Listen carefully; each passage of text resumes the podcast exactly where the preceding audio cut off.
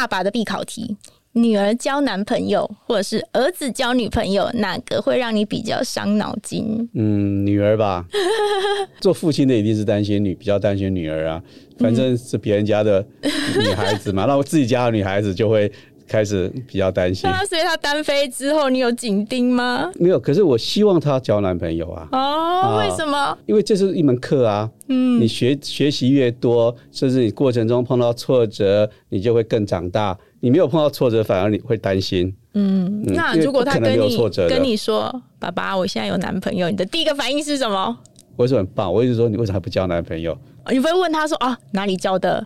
呃，我通常很想问，但我不会马上问出来。你会忍耐？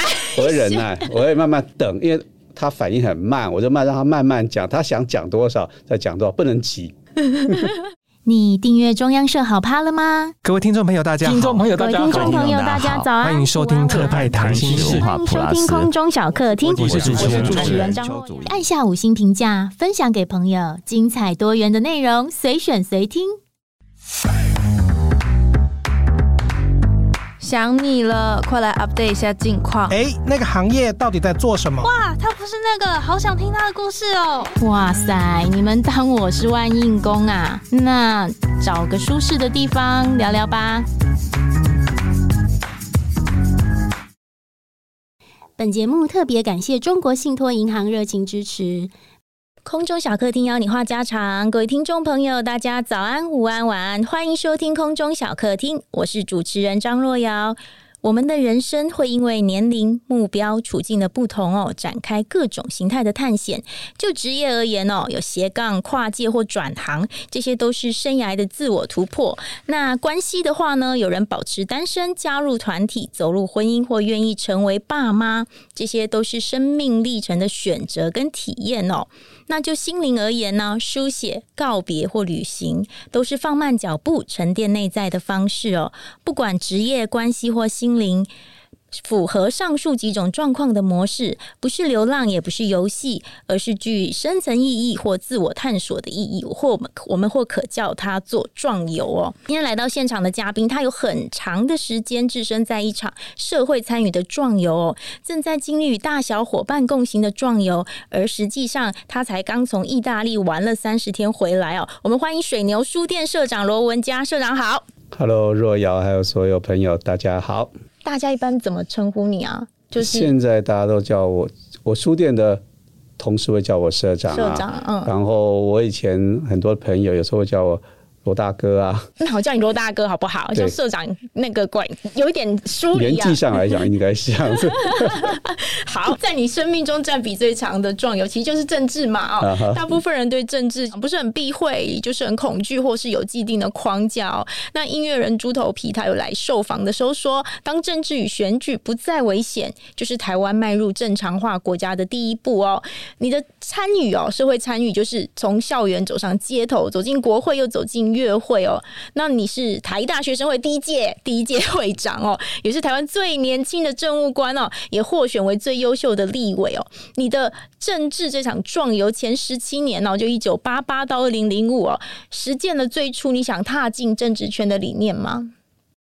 呃，我也不知道为什么会，我后来会有一大部分时间，人生最精华的时间都在政治的第一线，嗯、都在政治第一线。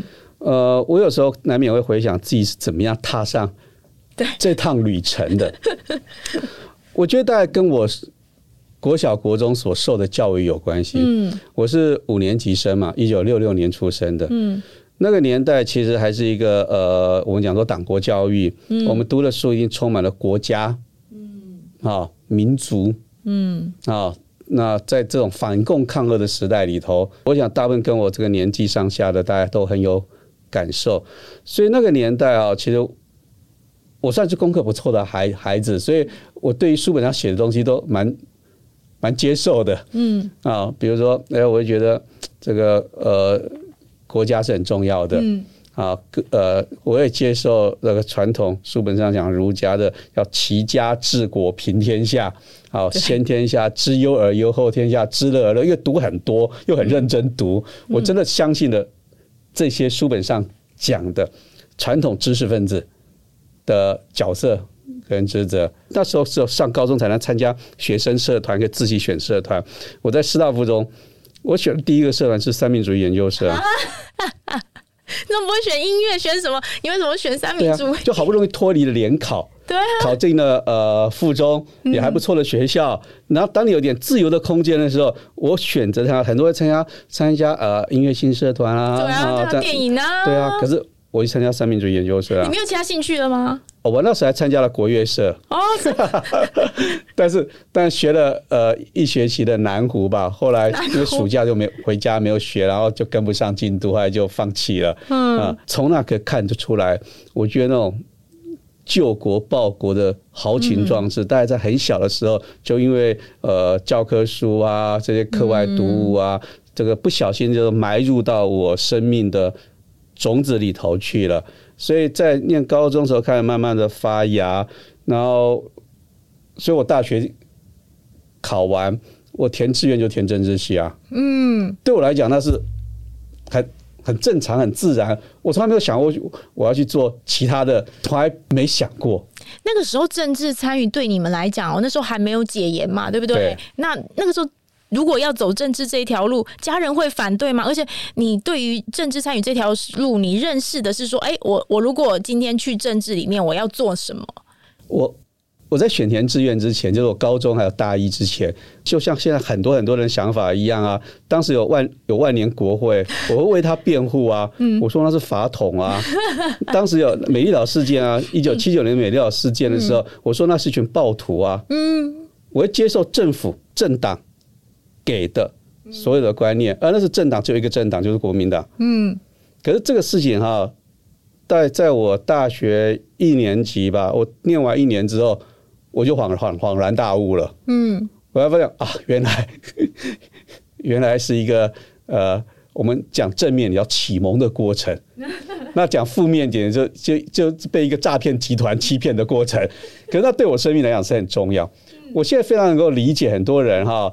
的一些想法，他的政治意识形态跟我不一样，想法不一样，所以我很能想象，因为我也曾经经历过。嗯，那从正面来讲，我是一种启蒙跟改变。那这当然，这种启蒙啊，跟那时候台大的环境有关系嘛。嗯当时台大我住的宿舍，我念的科系，我接触到的新不同的书本、朋友、社团带给我的冲击。以十几岁、十八九岁来讲，是蛮大的。嗯，你觉得自己被被诓了、被欺骗了？我曾经那么相信这一套，怎么原来其实都是因为统治的需要所编出来的美丽的谎言？那我在更深刻认识这个谎言的背后是什么时候？所以我就毫没毫不犹豫的，我参加当时的学生运动，我就去学学校参加各种社团，因为我们家在乡下，我在台北。念书，所以家家里人不会知道我在做什么，一直等到有一天电视上看到你，那时还没有电视报纸，那时电视还不会，啊、不是没有电视，那电视不会播这些反对的新闻。哦、但是有一天呢，我们家乡的一个我爸爸的一个朋友拿着一份报纸，到我家来说：“你儿子上上报纸了。”我爸爸还不知道，乡下嘛，然后一看。台大学生某某某什么参加什么街头抗议被警察叭叭叭叭叭之类的，我爸来才发现说，我我记得我爸爸还跟我说，你为什么都在骗我？你不是说你在台台北念书念得很好吗？嗯，为什么你在骗我去参加这些嗯这么危险的事情？然后我爸爸一开始哈父父父亲。一开始都非常极力的嘛，他会以为他可以用他的父亲的权威，然后来压制你，嗯啊啊一次又一次，嗯，他发现没有没有没有什么用。他压制你是讲道理而已吗？还是哦，我爸爸是非常传统的呃权威性的爸爸。那但是我是一个哈，我是一个非常正面阳光的小孩。我从小不太会被，我不太让我爸爸担心，嗯。所以，我爸爸来骂我，嗯，说你不能参加这些活动，不能去上街头，不能的时候，我永远不跟他顶嘴，嗯，我从来不跟他顶嘴。然后你做你自己的，对，我每次他他都讲说，我说，嗯，我知道，好，对，我了解，但是我也从来没有改变 我在做的事情。嗯，那那时候我心里想说，我知道他为什么会要阻止我，嗯。因为他爱我嘛，嗯，他担心我受伤害嘛，嗯，所以他是基于爱才在念我，才在骂我。我为什么要让爱我的人在受伤呢？嗯，那我我让他心里快乐的方式，就是告诉他我会照他的话做就好了。但是直到你下一次又在报纸上被，然后我就会再说，我知道我我不会再去了。那这种事情就就是一直上演来回，对。那时间久了，我爸爸大概也知道这个孩子他管不动。然后他骂我，我又不跟他顶嘴，嗯，他也拿我无可奈何。最后呢，我记得最严重的是到我大四已经快毕业前，嗯、台大要把我退学，就要把我退学。呃，因为我帮蒋介石铜像戴了顶帽子，这是我爸爸其实他觉得完蛋了，你已经越搞越大，要被。退学了，嗯，那是他态度想法说，我觉得他不再是骂，他反而是觉得，啊，我真希望你赶快能够离开这个是非之地。他希望你赶快毕业去当兵。他那时想法说，这是台大是个危险的地方，我儿子在这里，我管不了他，他已经变成这样子了。他现在赶快毕业啊，然后离开。那当然，后来我去当兵，又又也也是碰到一堆的事情嘛，嗯啊，然后我当兵回来，我爸爸。只希望我赶快出国。他觉得他阻止不了我，就让我出国离开这个是非之地。对，但我我还是留下来了。就是我觉得天下的父母都是一样的啦。他会第一个，他一定爱自己的孩子，不希望受伤害；第二个，他会用他们的经验、他们的判断来告诉孩子。怎么样趋吉避凶？嗯，第三个，孩子有一定有孩子的时代背景，嗯，有他自己的世世界，有自己的价值和自己的选择，嗯，这是我自己从当我爸爸孩子到我现在当我孩子的爸爸，然后反复回想，我觉得是不可变的过程跟定律。好，我们等一下聊聊亲子这一块。我是罗文佳，你现在收听的是空中小客厅。先聊一聊，那你当时觉得遇到诈骗集团然后，你当时是想说走入这个圈子，其实你是想做什么的？哦，一开始年轻的时候，会觉得啊自己被骗了，那就想改变嘛。嗯，你想，你就你就觉得这是一个不公不义的一个体制。嗯，这个体制是一个威权的体制，他为什么要控制？嗯，它为什么要洗脑？嗯，他为什么要控制？一定有它原因嘛。就统治者来讲，是我统治的需要，因为我怕出乱。我要维持安定，所以我要控制你，不让你们有任何的空间去讲出不不一样的意见、不一样的行为和反抗出来。这是威权的控制。就他们来讲，那对于反抗者来讲，他就要打破你这个威权的统治。嗯，那我们那么年轻，十几岁的时候，二十几岁的时候，充满了热血、正义感。那时候我第一个想法说，不会像我们的上一辈一样，就要默默的接受这些。不对的体制，我们立刻想办法改变。嗯，然后我记得啊、哦，我们还曾有很多幻想。我记得我大二的时候，我们班上政治系的班上有几个同学，我们还曾经说，如果我们没有办法透过透过什么样方式，我们应该去爆破，就是用一些炸弹啊，一些东西去爆破。好，应该。我觉得年轻的时候，你都会有很多对这种想法，因为你对抗一个体制很大的体制，你改变不了的时候，你就会有很多这种想法。那是最有勇气的时候。对，但那当那当然也是存在于大家讲一讲，然后然后成立一个什么小组，然后实际上也没有没有任何的的的行动。那唯一行动当然是是参与当时台大学生会啊，学生运动。呃，所以。我觉得我大概就是这样走过来吧。出社会呢？你那时候已经冲撞了。出社会的时候已经不是学生呢。那你怎么会想要去怎么延续你的那个这这一块啊？呃，我当兵回来，其实本来是要出国念书，但是当时台湾社会就是刚好是一九九零年代，国会也还没全面改选，没有总统直选，也没有省市长选举，都没有。嗯，然后我就刚回来嘛，刚当兵回来，身强体壮，然后又又被压抑了两年，所以我一方面在立法院当助理，一方面我很多时间都在都都在参与这些街头的抗议活动，大概是无一不语。就现在有时候回头想说，那时候自己真的真的好有力气哦。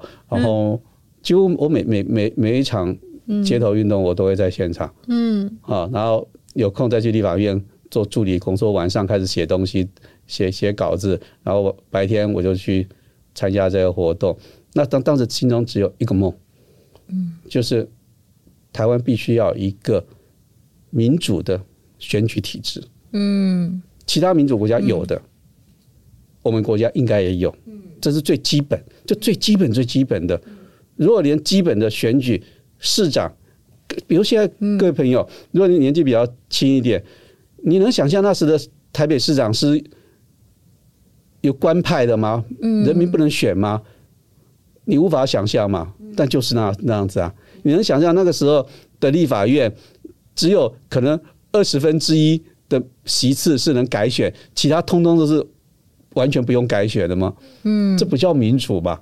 所以当时心中这个梦就是啊，台湾应该要一个最基本的民主选举体制。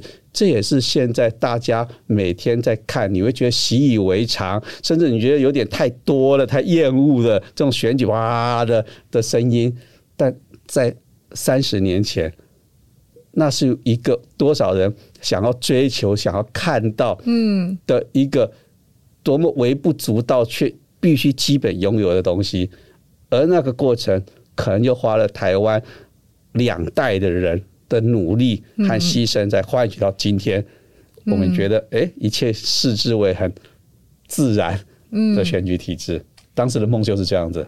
热血参与哦，但是到那个你的第一个梦，到一九九六年实践了，到两千年你参与的政党其实也上台了。这段时间可以跟我们讲讲，他又跟你想要一个民主的选举制度这个梦想跟理念，它有什么样的不同了？那时的梦，三十年前的梦很简单，我跟你讲，就是你去要求一个最基本的公平的选举嘛，嗯、一个制度而已。嗯，选择上选不上你不知道，但是逐步的开始有选举机会，有选举的制度产生，我们就去参与。那我选择加入民进党，我选择帮忙打选战。我的梦就是有一天，当透过这样的我们能够促成的选举的制度，然后把一个政党换下来，换一个新的政党。所以我第二个梦其实就是政党轮替。嗯，那政党轮替的梦本来觉得没有那么快，其实两千年来的有点突然，嗯，也有点快。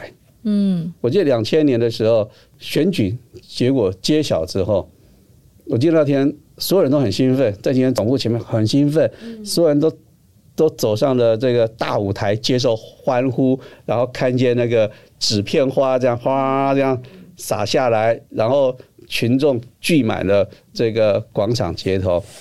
可那天晚上我没有选择到站到舞台上去，我就和几个朋友，其实，在那一刻。我就离开那个地方了。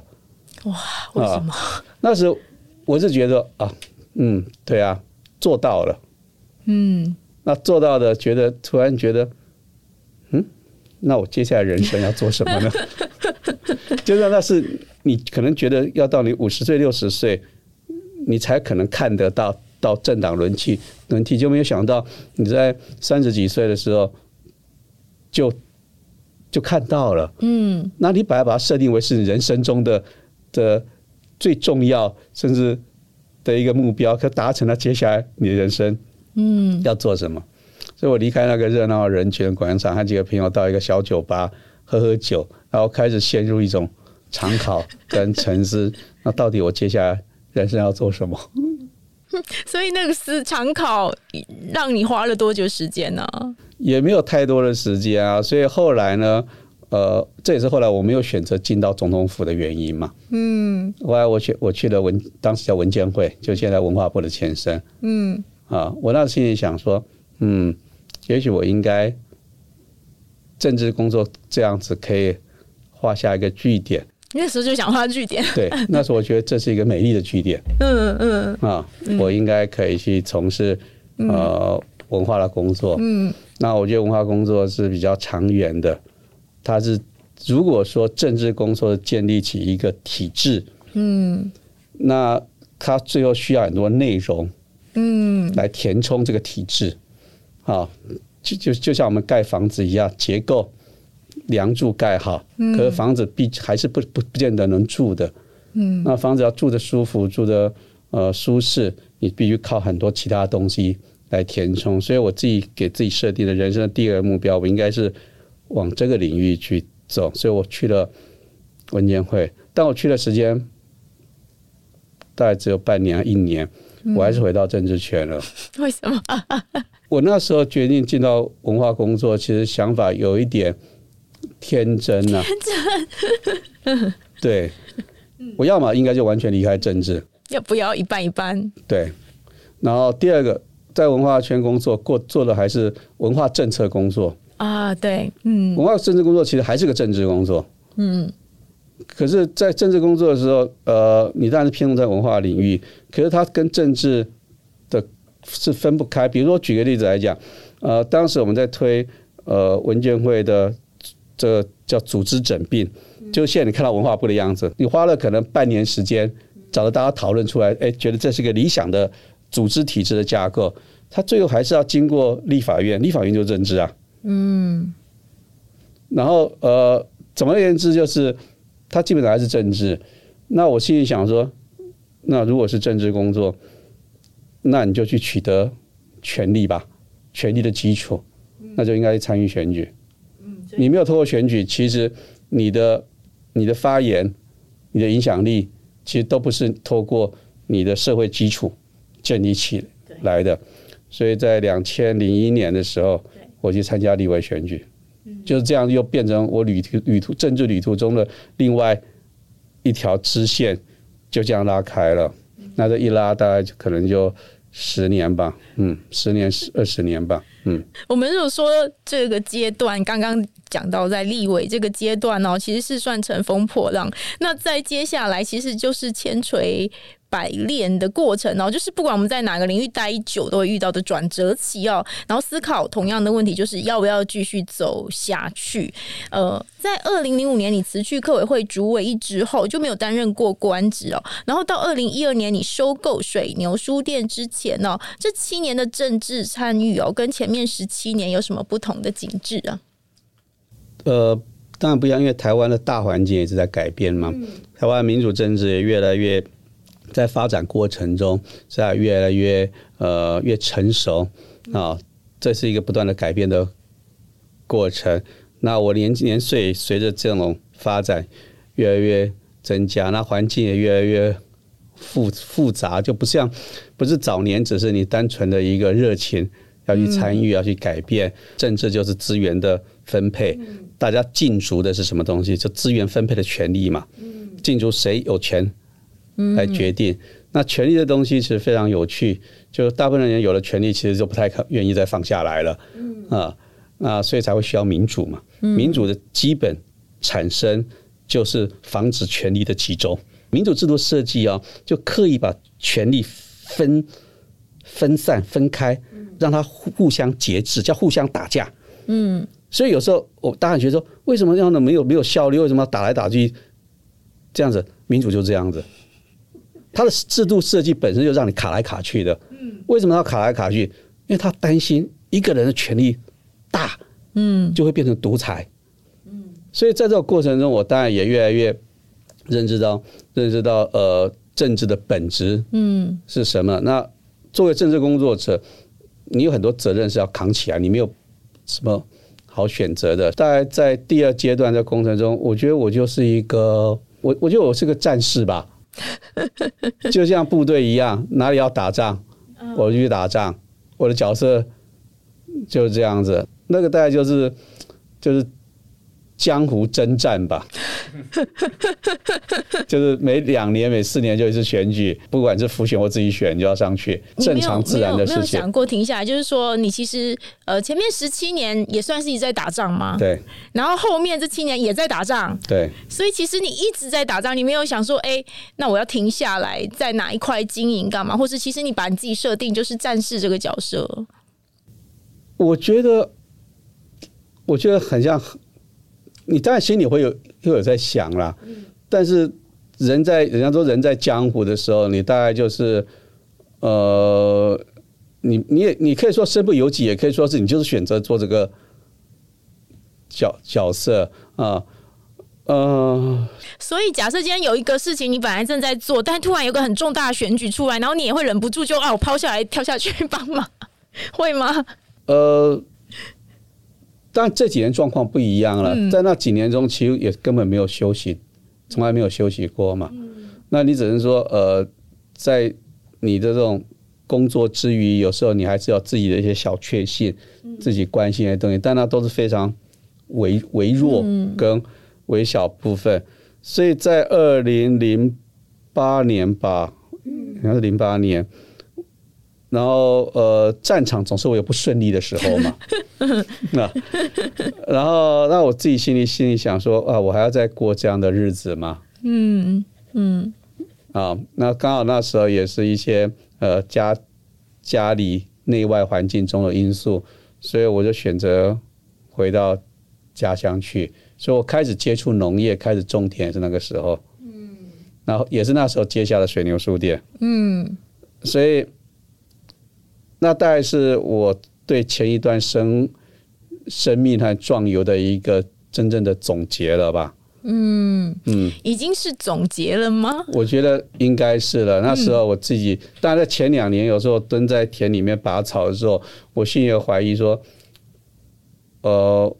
我就这样放弃了，我从年轻，嗯，我二十年来我最会的事情，对啊，我累积最多的事情，嗯，啊，然后我就这样放弃了吗？嗯，因为如果因为你知道所有的事业，这种事业来讲，其实要一点一滴的累积，其实是是很辛苦的，就好像很多人想踏入政坛，必须从零开始，嗯，然后我在那一刻，我决定让他一切归零，嗯。我也会问自己说：“我真的就确定要这么做了吗？”嗯，那第一年你会有些怀疑跟挣扎，但是随着第二年、第三年，我会越来越笃定。嗯，我也我即使不知道说我接下来要做什么，但我很确定是我已经往不同的方向走了，我已经离开了原来那个轨道了。嗯，那我感受更深刻是，难免有时候还是我朋友，他还是以前的朋友。在一起的时候，我突然间觉得我没有办法再像以前一样跟他们在一起这样的交谈。他们聊的话题的时候，那些话题也曾经是你的话题，也是我参与其中的话题。我突然发现我没办法，嗯，这样聊了，我也没办法从中得到乐趣了。然后我想讲的东西。我发现他们一点兴趣都没有。你想讲什么？我的稻田里面有个鸟窝，嗯，就是，然后我跟他说，我最近在试着种，种种一种呃种茶树，我想要去把这些茶树萃取精油，所以我最近在研究这个东西。我发现，我的朋友没有人有回音，然后一次两次之后之后，我就知道，嗯，我可以闭嘴了。然后呢，一开始的时候，我想说邀一些朋友来看看我种的田啊，嗯，后来发现。我觉得我也不用邀，因为我觉得也没人，没什么人有有兴趣，所以那时候我进去就知道了。嗯，我觉得我已经在另外一个世界了，我已经在另外一个轨道了。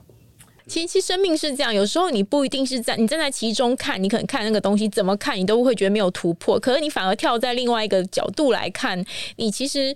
看的东西会更多，而且其实你还是在参与社会，你用土地来参与社会，你用文化来参与社会，只是你的形式不一样，而且你的心会更柔软，会可以看得到以前你没有看到的地方。就像猪头皮讲说，只有你是唯一一个不 不去跟他聊政治的，你们聊按摩，聊什么？对，所以他会觉得你你很有趣，所以其实你可以看得到别人的视角也有改变，只是。当下也许在那个环境、那个形形形态里面哦，那那些人没有改变，所以他们会一直停在那个时空里面。可是你走出去了嘛？对不对？是，是。我是罗文佳，旅游是一种出走，也是一种探索。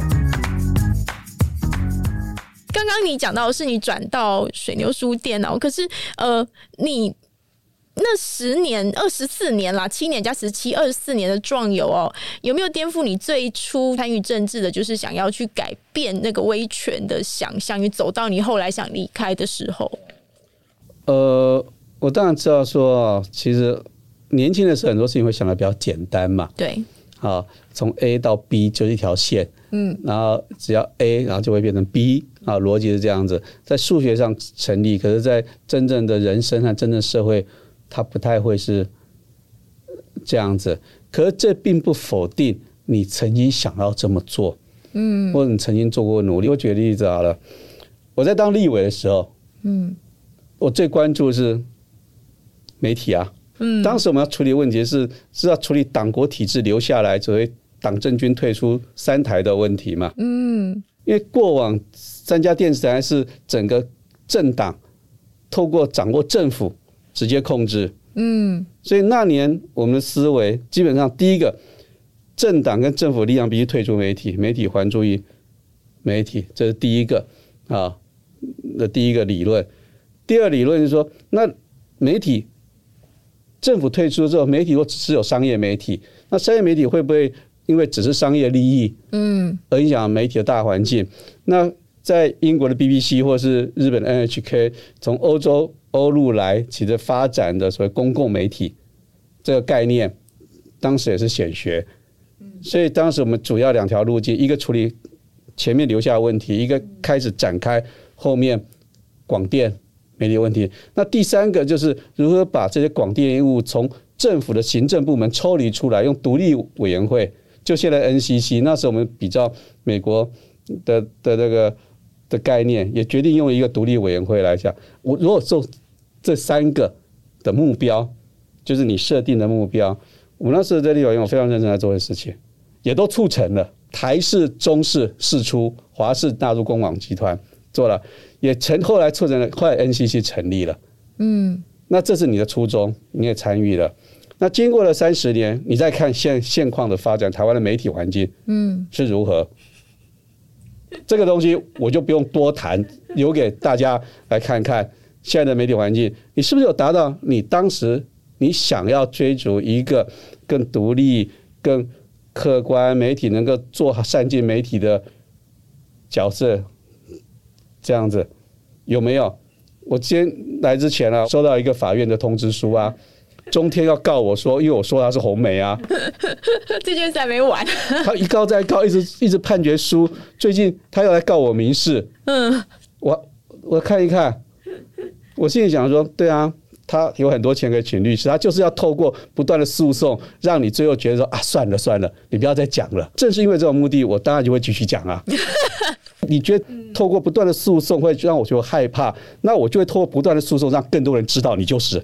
嗯，我举这个例子来看，我当然不是刻意讲，只讲这一家整个台湾的媒体的环境好不好？不好。有没有当初二十年前我自己很努力想要推达成的目标？没有。商业的整个公馆公馆上公公馆集团其实我觉得成效还比较，相较于当初还我觉得。呃，还还是有累积啦。那整个商业媒体的环境状况，记者、编辑能拥有独立空间，啊，媒体呈现出来是不是能够一个讨论问题？基本的、基本的这个呃 A、B、C 啊，有没有做到？坦白讲，甚至是更倒倒退嘛？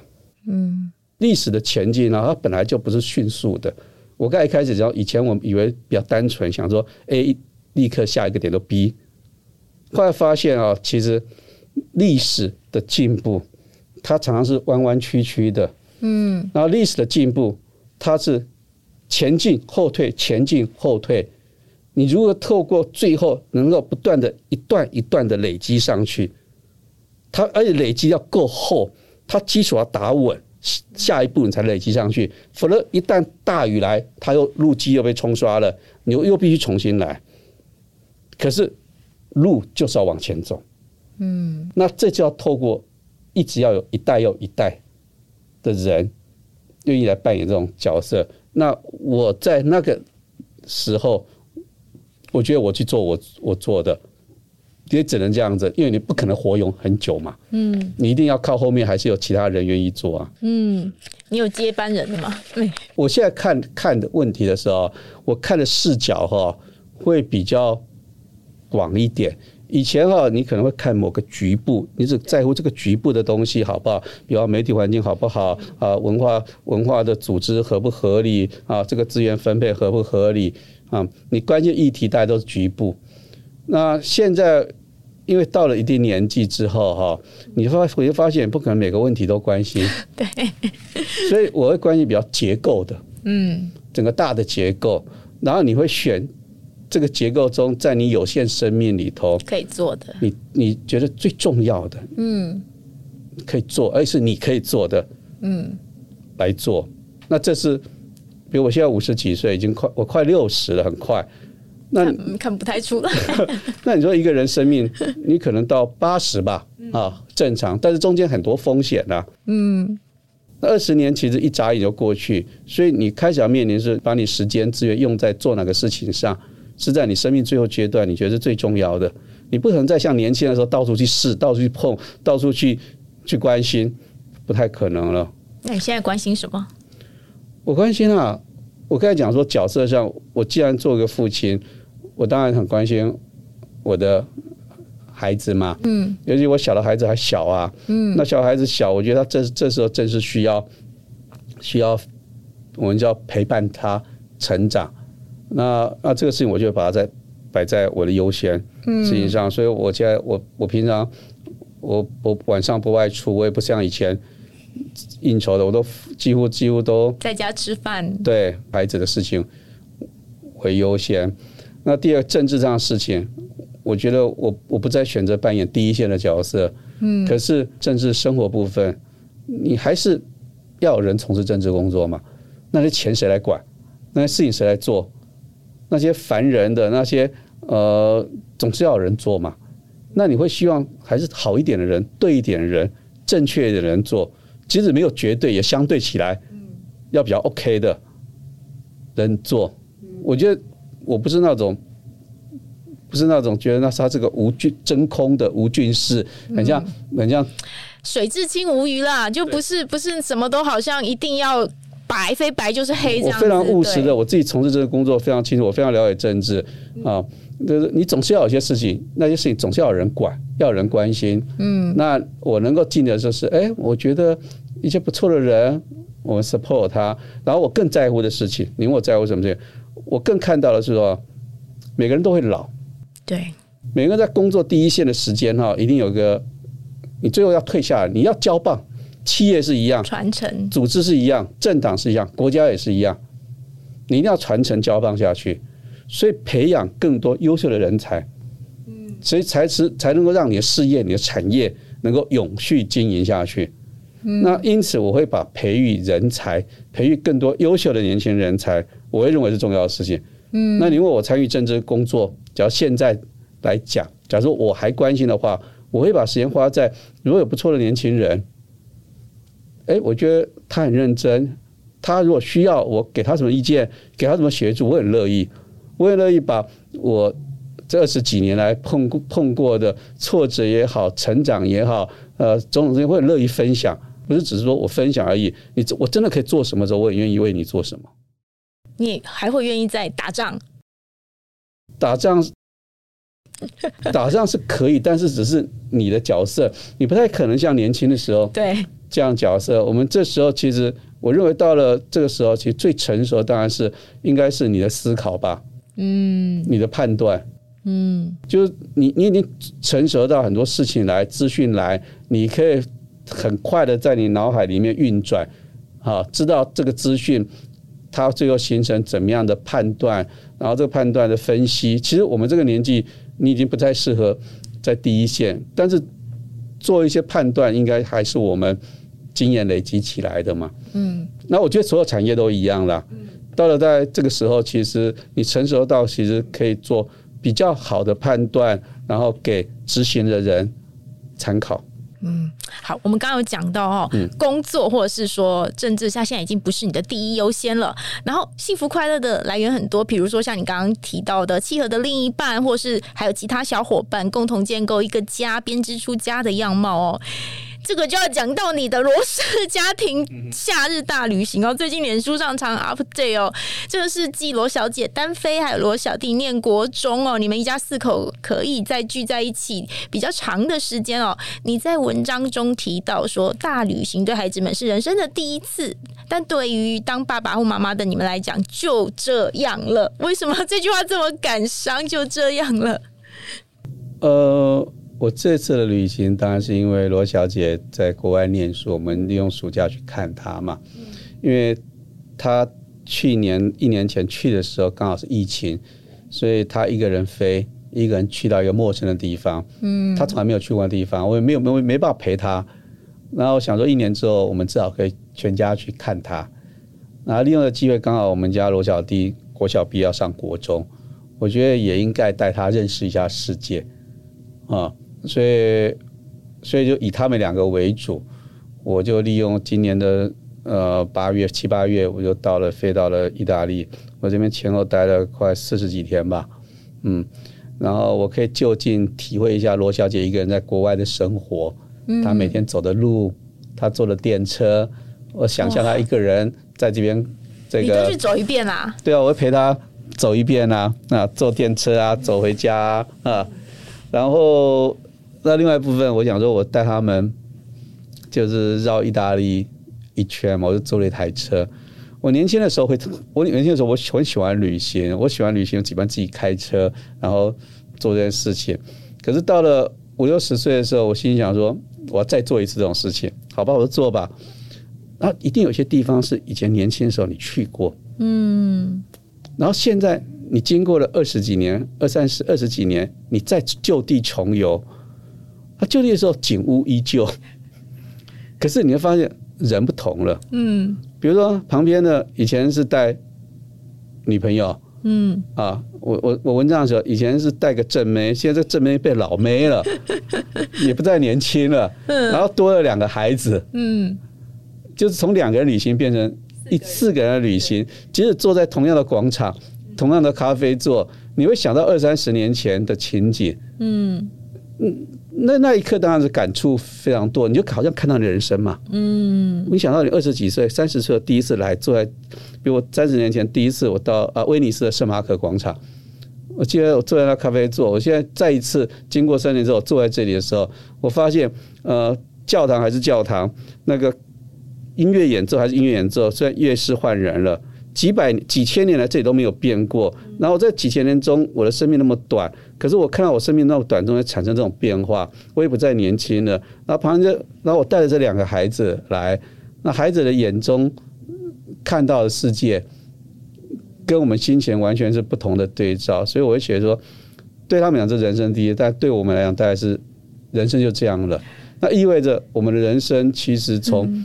一个非常个人、年轻去探索外面的世界，到慢慢的收，嗯，收敛起来，到最后你会精选剩下什么事情？那种心情是很大的差异。我想朋友中，如果呃经过二三十年，你就地重游很多地方的时候，你看到说。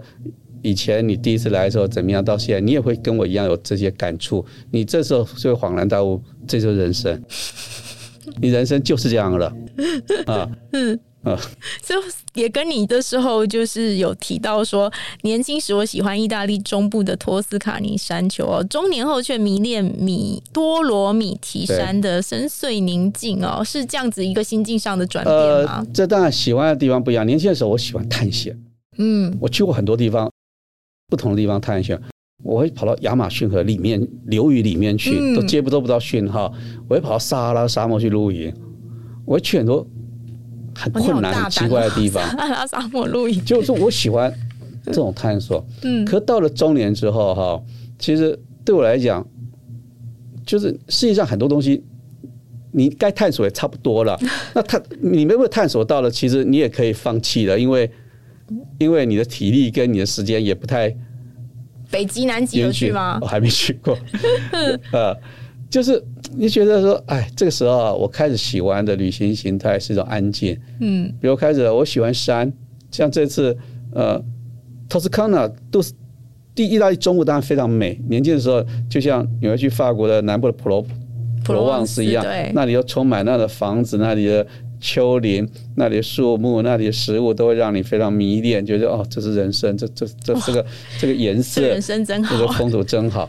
可是呢，嗯、我这几年我开始进到比如北翼阿尔卑斯山的南麓，靠近意大靠近瑞士这个多洛米提山脉，我觉得那是另外一种美。在山里面，我喜欢在山里头白天走路，嗯，然后傍晚回来坐在山脚下，很轻松，也许也许就睡着了。也许在做完饭，然后晚上哈吃个好的食物，这也很惬意耶。对，我开始喜欢这种，其实，在台湾也是这样子啊。嗯，开始你要的生活形态不太一样，你不太喜欢，不见得喜欢热闹了，嗯，不太不太追逐新鲜了，好奇了，你可能更习惯一个人相处。嗯，你可能喜欢一个人走路。对，啊，呃，这很符合生命的一个历程啊，历程。对，你把小朋友养大了，你要再回归你自己的内在。没错。嗯，你们这次旅行啊，就是我比较印象深刻。其实我看到那张照片也蛮好笑的，就是你在罗马竞技场劝罗小弟说，以后不要带女朋友来。然后跟二跟二十四年前你，你你说你跟太太的大旅行是最后的画面停格在遗失的护照的机票的巴塞隆纳嘛，还有一点络腮胡。那这一次你也有一个强烈的记忆瞬间吗？对这个旅行，我觉得就是。哦，有又有一个画面，嗯，呃，我们在意大利西安纳，嗯，西安纳最漂亮的，有它有个广场，号称是欧洲最美丽的广场。二十几年前，年轻的时候，我们到那边的时候，我曾经也是坐在，也是同样的傍晚坐在广场。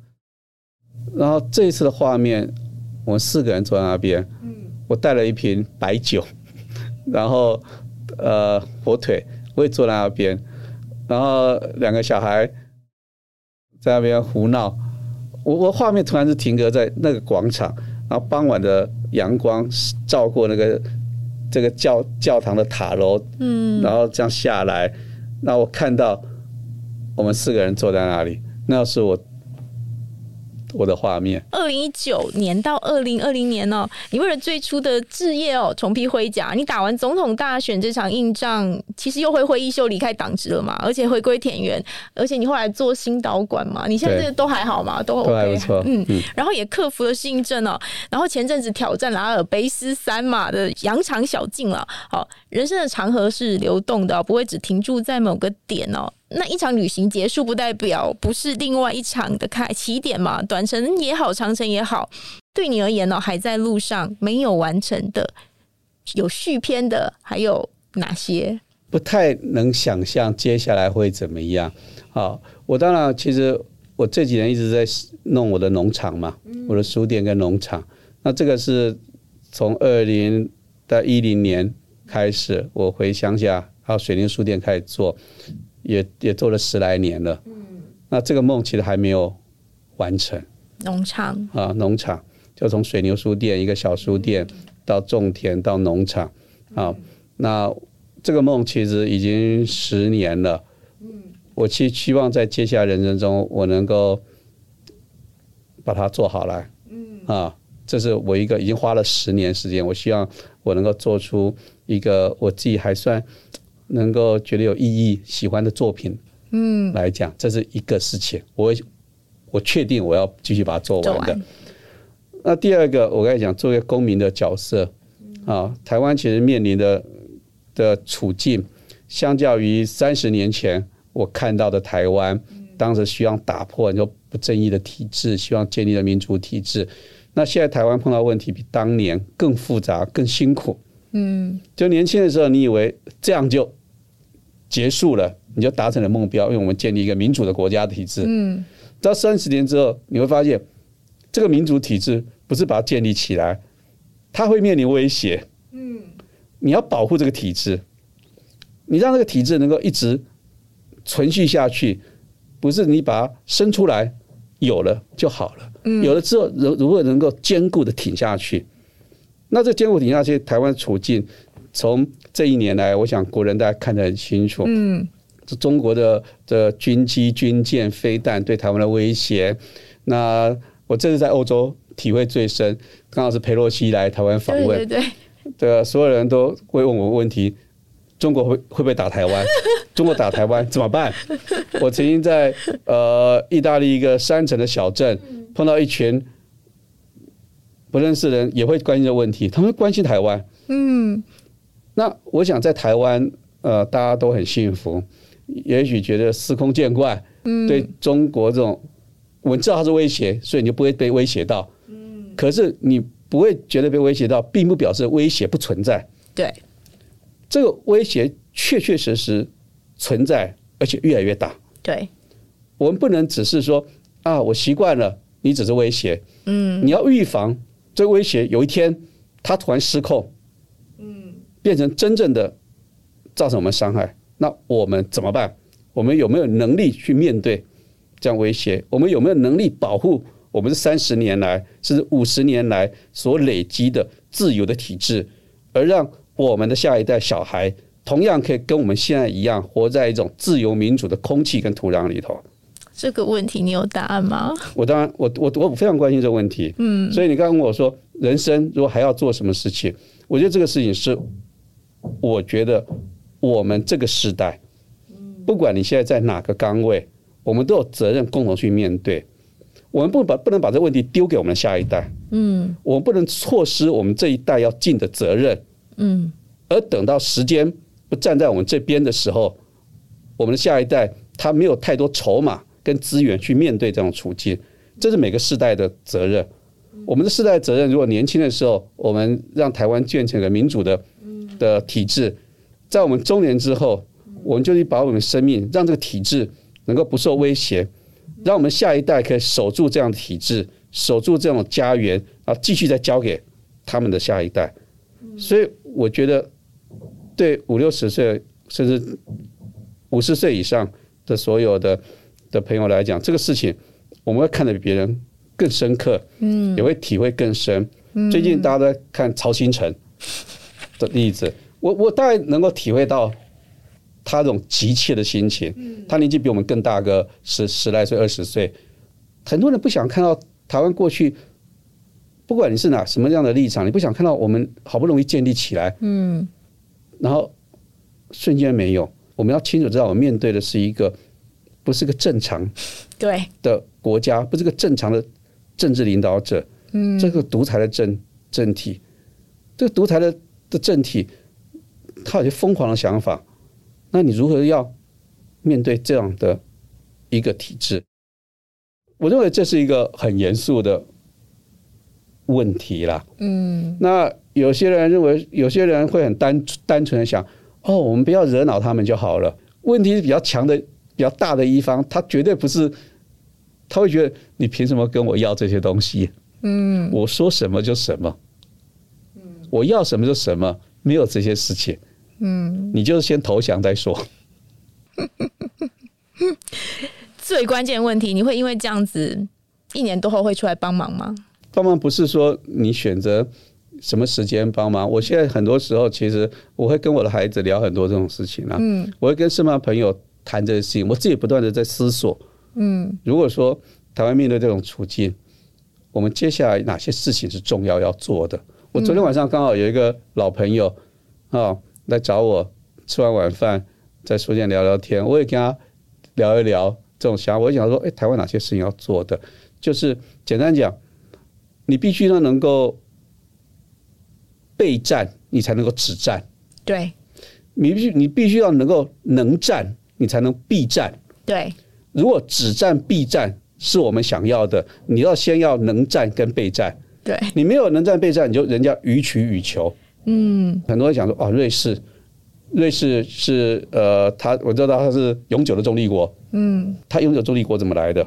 嗯，他是靠很剽悍的民族性格跟很重视国防军事建立起来，他能够换来的永久中立。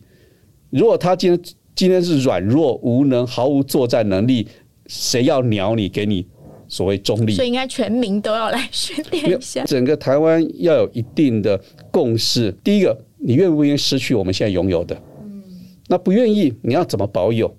那怎么保有？你有哪些东西要做好准备？当你面对野蛮的啊的，你必须做哪些事情？做这些事情并不表示我们要怎么样，而是那是一个自我保护。很重要的部分。其实我也从来不赞成说我们要靠谁靠谁。我觉得台湾自己本身要坚强，台湾自己本身要有自己的力量，我们才能够成为一个就是能够保护自己，而不是任人欺凌的一个对象啊。那当然，我们我们必须认清楚实际的国际国际现实。我们也不是很很阿 Q 的、很义义和团式的讲说如何。我们必须认清楚我们的处境，我们必须清楚知道我们要什么。然后呢，我们必须清楚知道说我们为什么而活。嗯，好，我们为什么不愿意接受中国的统治？跟我儿子聊，为什么为什么不愿意？他们两个聊，为什么？我问他们，他们有没有办法接受他们的价值观啊？哇，国小。然后我后来告诉他们，我说很简单，就两个字，叫文明。嗯，我们会越希望人类的随着发展，一直过来越来越文明的生活。我们没有办法被野蛮统治。嗯，那台湾。之所以存在，在于说文明的发展。我们也希望别人文明，可是，在别人还没有文明的时候，你不能把自己全部拱手让人。我们保住我们的文明。嗯，那这是这是我们，然后我们不断也要向上提升。嗯，我们不断的要努力，让整个我们的进展更快。这是我们领先别人的地方，也是我们为什么要保护这地方的原因。这是根本。非常谢谢罗大哥啊，与我们分享人生经历啊，保护民主体制啊，然后再传承是他现在跟接下来的一个方向啊。那听众朋友如果喜欢这个节目，记得给中央社好怕五星评价或多多留言与我们互动。想知道更多相关讯息，请追踪脸书的中央社新闻粉丝团，订阅中央社 YouTube 频道或下载中央社一手新闻 APP。我们下次的空中小客厅见喽，拜拜，拜。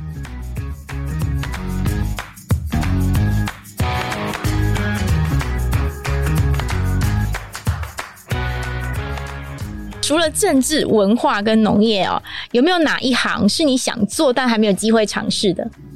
呃，我喜欢建筑。建筑啊，嗯，设计吗？还是对建筑跟设计？我、嗯、呃，我记得有一年我到哈哈佛去 in visiting 的时候，其实我有时候跑到他的建筑学院去逛，他图书馆去待。然后所以没有辅修一下，啊、或者说作为一个呃，呃兴趣的。那时候我只是去去访问而已，所以待在那边。嗯、那我自己哦，像我的书店，嗯，我的办公室，我的住家都是我自己一手画图、一手监工的，真的。对，所以你的两个作品就是办公室跟书店了。还有很多竞选总部也是我自己做的，哦、所以是被政治耽误的建筑师了。呃，不敢说是师，只是嗯呃，我第一个做是。那个阿扁第一次要选啊，不是第一次，阿扁在一九九零年把他选立委，嗯，那时候我帮他做一个竞选总部。后来每次的竞选总部，若是我自己做不出来，我会找好的建筑师来做，嗯，我就从旁跟着看，然后我就发现，嗯，我就学一点，偷学一点，偷学一点。后来我自己的书店都自己做了。